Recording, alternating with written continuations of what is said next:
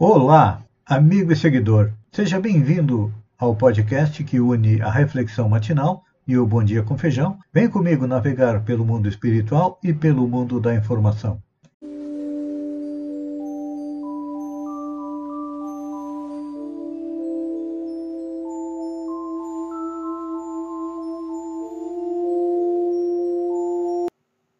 Olá, amigo e seguidor. Seja bem-vindo à nossa live diária da Reflexão Matinal, onde eu e você vamos em direção ao nosso coração para lá, como jardineiros espirituais, elevar templos às nossas virtudes e cavar masmorras aos nossos vícios, ou seja, procurar aumentar as nossas qualidades, aquilo que nós temos de bom dentro de nós, de positivo, porque é isso que nos leva à felicidade. E, ao mesmo tempo, nós temos que procurar diminuir, para eliminar, vícios e defeitos que causam a nossa infelicidade. Diariamente eu digo que é um trabalho árduo, lento, não é numa encarnação que vamos nos transformar em bons espíritos, pois estamos na categoria de espíritos imperfeitos, então temos que arregaçar as mangas e seguir em frente, porque uma das leis que regem o universo é a lei de progresso que nós estamos é, analisando. Progresso é uma constante no universo. Desde o Big Bang. Big Bang não é Big Bang. Big Bang é o relógio de Londres. Big Bang, a explosão inicial do nosso universo, há 15, 16 bilhões de anos atrás, o universo está progredindo. Tem um ponto, hoje, nós já percebemos que ele é infinito e ainda está se expandindo e progredindo. Planetas se formam, espíritos são criados por Deus, simples e ignorantes, e aí vão progredindo. Estagiando pelos reinos mineral, vegetal, animal, e chegamos no reino nominal, adquirimos o livre-arbítrio, ou seja, a capacidade de decidir o que fazer e como fazer. E aí, tudo isso nos leva ao quê? A um condicionamento que nós trazemos para esta encarnação. Não é a primeira, não será a última, já tivemos milhares e outras milhares também ainda teremos. E tudo aquilo que nós fizemos no passado que a gente pode compreender e conhecer um pouco, não temos a lembrança. Deus nos dá o véu do esquecimento para que a gente possa começar não do zero, mas com as nossas tendências. Então, estes condicionamentos do passado, fortemente fixados no nosso espírito, ressurgem como impulso que se transformam em senhores, não é assim? Somos regidos pelos impulsos. Pois é. Esses impulsos, bons ou maus, vêm do nosso pretérito espiritual. Os negativos se constituem em tormentos, que aparecem reiteradamente e muitas vezes nos dominam e nos destroem. Pois é são as paisagens tristes, a herança que nós trazemos do passado. E esses impulsos tomam corpo como um hábito. É. Os hábitos bons nos levam à evolução. Os hábitos bons são aqueles que nós já adquirimos no passado, que se refletem como virtudes. Virtudes como a humildade, que é o antagonismo.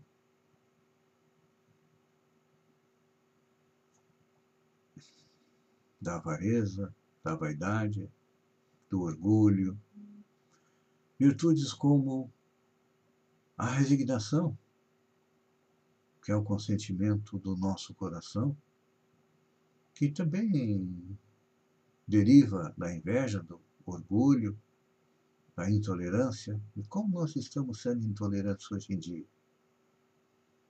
A gente percebe isso pelos comentários, quando alguém posta uma notícia diferente daquilo que eu penso, daquilo que eu acredito, eu vou lá e tento desacreditar quem postou, chamando disso, daquilo, daquilo outro. E não paramos para analisar se aquilo é certo ou é errado.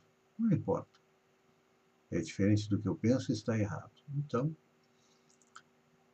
tudo isso acaba nos prejudicando, constitui muitas vezes um tormento, é, que nos maltrata, porque não aceitamos opiniões é, diferentes, diversas da nossa, e ficamos muito ligados às coisas do dia a dia, às coisas corriqueiras, e nos esquecemos de nos preparar para o retorno à parte espiritual. Todos nós vamos retornar. Não sabemos o dia. Mas vamos retornar e, se não trabalharmos os nossos hábitos negativos, vamos retornar quase na mesma condição que saímos de lá, ou seja, espíritos sofredores.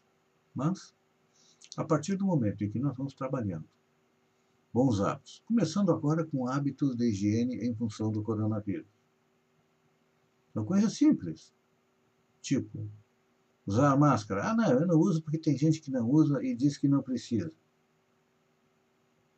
Tem burro, tem ignorante, tem pessoas sem conhecimento, tem pessoas que é, vamos voltar para tentar lembrar o que, que eles são.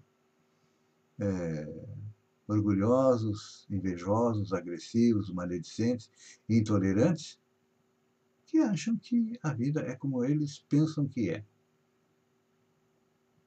Conhecem as leis morais, porque elas estão dentro da sua consciência. Deus, quando nos cria, coloca as leis morais para que a gente possa compreendê-las e, seguindo-as, evoluir. São espíritos que querem permanecer semi-estacionários, têm livre-arbítrio, têm o conhecimento à sua volta, se não o colocam em prática, o problema é deles a dor. A dificuldade também será deles nas próximas encarnações. Mas, se nós, ao contrário, procurarmos seguir os bons exemplos, colocando em prática as leis morais, compreendendo que o progresso é uma constante no universo. Nós somos como aquela pedra que tenta barrar é, um pedregulho que tenta barrar a carroça de ir em frente. Sob a roda da carroça, nós podemos dar um solavanco na roda da carroça, que é a roda do progresso, mas não vamos impedi-lo. Ao contrário, vamos ficar para trás e à medida em que nós nos negamos a progredir, a nos transformar em pessoas melhores, vem o segundo modo de fazer a nossa evolução. O primeiro é pelo amor. Compreendendo os ensinamentos de Jesus, de Moisés, de Buda, de Confúcio, de Maomé, de tantos bons espíritos que vieram ao planeta ajudar na evolução da humanidade. Se não quisermos segui-los, virá a companheira dor, muitas vezes. Quando somos orgulhosos, poderemos vir numa próxima encarnação, numa posição subalterna, com um chefe difícil, complicado, que está sempre pegando no nosso pé, nos maltratando por quê? Com certeza fizemos a mesma coisa numa encarnação anterior. Então, o que, que é melhor, amigo e seguidor? Procurar ser bom ou ser mal? Com certeza você vai concordar comigo que é melhor ser bom. Então, procure ser isso neste dia de hoje. Pense nisso, enquanto eu agradeço a você por ter estado comigo durante estes minutos. Fiquem com Deus. E que Deus permita que estejamos juntos amanhã, a partir do amanhecer, com mais uma reflexão matinal. Um beijo no coração e até lá, então.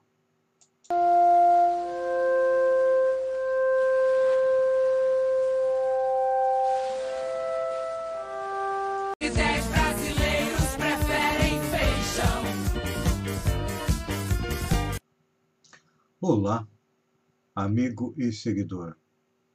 Seja bem-vindo à nossa live do Bom Dia com Feijão, onde eu convido você, vem comigo, vem navegar pelo mundo da informação com as notícias da região, Santa Catarina, do Brasil e também do mundo. Começamos com notícia da região, com todo o gás. O MDB chegou na administração de Balneário Gaivota com dois secretários que estão fazendo a diferença a secretária de Indústria e Comércio, Rejane Martins João Monteiro, apresentou à diretoria da CDL iniciativa inédita no município, que é a decoração de Natal. Balneário Gaivota nunca teve e foi sempre uma solicitação da população e também do comércio. Então, os parabéns à secretária de Indústria e Comércio, Rejane Martins João Monteiro. 2024 em São João do Sul como o prefeito Moacir Teixeira foi reeleito, vai haver disputa dentro e fora do, da coligação, que é a administração João do Sul há dois mandatos, e um dos pré-candidatos que já está trabalhando é Rony Halp, que já vem há um bom tempo aí se preparando para ser o candidato a prefeito do MDB. Santa Catarina tem 8 mil alunos fora da escola o governo vai realizar uma busca ativa no segundo semestre letivo. Esta segunda-feira começou o novo semestre letivo para os alunos de Santa Catarina. Contudo, a Secretaria de Educação identificou que 8 mil estudantes da rede estadual estão fora das escolas. Para tentar resolver esse problema, equipes do governo têm realizado busca ativa para tentar trazer esses jovens e crianças para dentro da escola é, novamente. No primeiro seis meses do ano, cerca de 10 mil alunos estavam nesta condição. O Estado tem mais de 500 mil alunos na rede estadual. Notícia boa: Santa Catarina tem queda de 25% no número de casos ativos em duas semanas, aponta estudo. Santa Catarina registrou uma queda de 25% em duas semanas no número de pacientes em tratamento contra a Covid apontou pesquisa do Núcleo de Estudos de Economia Catarinense, NECAT, da Universidade Federal de Santa Catarina.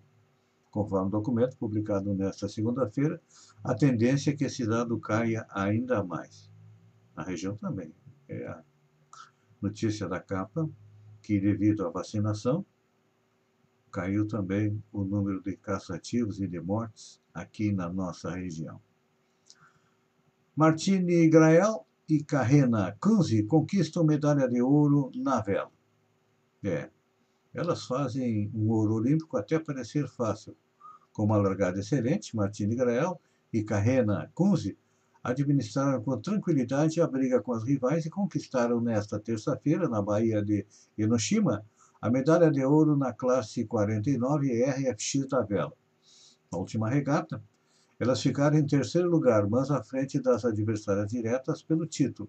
As holandesas Annemiek Beckerink e Annette Duets, e as alemãs Tina Lutz e Susan Belk. Esta é a décima, medalha, décima nona medalha da vela brasileira em Olimpíadas. Pois é, olha só, que dado interessante. É uma família de vela, velejadores. O ouro de Martini é a nona medalha olímpica da família Grael. O pai, Torben Grael, tem cinco pódios. O tio Lars, outros dois, e agora Martini também é, tem dois. Então, parabéns. A segunda medalha de ouro do Brasil nesta Olimpíada. Com certeza vai nos fazer subir é, na classificação. Mercado espera inflação de 6,79% e um crescimento do PIB de 5,3% em 2021. Aumentaram as projeções dos economistas para a inflação deste ano e do próximo. Segundo o Boletim Focus do Banco Central, que é divulgado toda semana, Uh, houve um ligeiro aumento na inflação, que poderá chegar a 6,79% e o PIB um crescimento de 5,3% e a taxa básica de juros se manteve a mesma do, da semana anterior em 7%. Só que essa inflação de 6,79% já está correndo o nosso bolso, não é? Porque tem artigos que subiram 100%, 200%, só que aparecem com um peso menor no cálculo da inflação, mas quem vai no mercado, na feira, sabe que o preço dos alimentos está pela hora da morte. TSE pede para que STF investigue o presidente Bolsonaro por disseminação de fake news contra as urnas. O Tribunal Superior Eleitoral aprovou nesta segunda-feira, por unanimidade, a abertura do inquérito administrativo sobre ataques à legitimidade das eleições. O inquérito irá investigar crimes de corrupção, fraude, conduta vedada, propaganda extemporânea, abuso de poder político e econômico na realização desses ataques. O plenário do TSE também aprovou, com votação unânime, um pedido ao STF que o presidente Jair Bolsonaro seja investigado no inquérito que apura a disseminação de fake news. O pedido da apuração é baseado nos constantes ataques sem provas feitos pelo presidente da República às urnas eletrônicas e ao sistema eleitoral do país. É que o presidente Bolsonaro tem que sempre ter um assunto para desviar a atenção dos problemas do país, tipo inflação, aumento da pobreza, aumento do desemprego. Então, ele desvia desses assuntos, criando é, factoides que todo mundo acaba indo atrás. Espero que ele quebre a cara, porque ele sempre se elegeu nesse sistema. Por que, que agora ele diz que o sistema é corrupto? O sistema não é confiável. Quando era a favor dele, era confiável. Agora que ele percebe que poderá não se reeleger no ano que vem, ele ataca o sistema fazendo aquilo que o presidente Donald Trump fez, ainda bem que sem sucesso nos Estados Unidos. Luciano Huck estaria bravo com a Globo por conta do nome do novo programa. A Globo já anunciou que Luciano Huck assume o Domingão a partir de setembro, mas o apresentador e emissora estariam em impasse. O marido de Angélica estaria bravo porque o canal da TV proibiu a nova atração Tem o nome dele.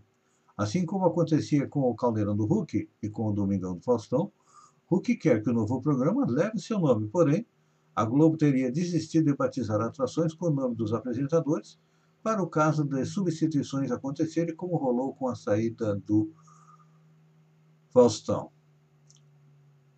Olha só, quem gosta do horário de verão há uma possibilidade dele retornar.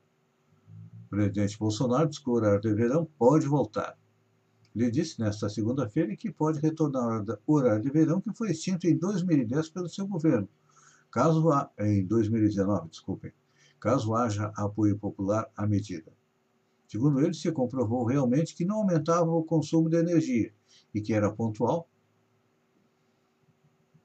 e ponto focal principal da existência do horário de verão. Até o momento, eu vejo que continua a maioria da população contrária ao horário de verão. Só que o que, está acontecendo? Está se cogitando o retorno do horário de verão, porque a gente sabe que a geração de energia elétrica por falta de chuvas, e que a matriz energética brasileira é energia elétrica provinda da água, dos rios, e sem chuva não tem água, não tem energia elétrica. Então, eu vejo, na minha visão, o horário de verão iria estender um pouco mais as atividades, é, tirando a carga pesada é, do horário da tarde, principalmente.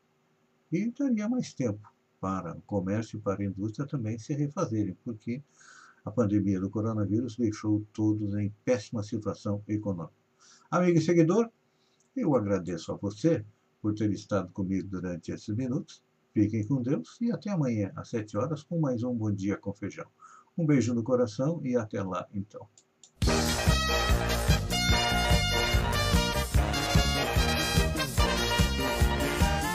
La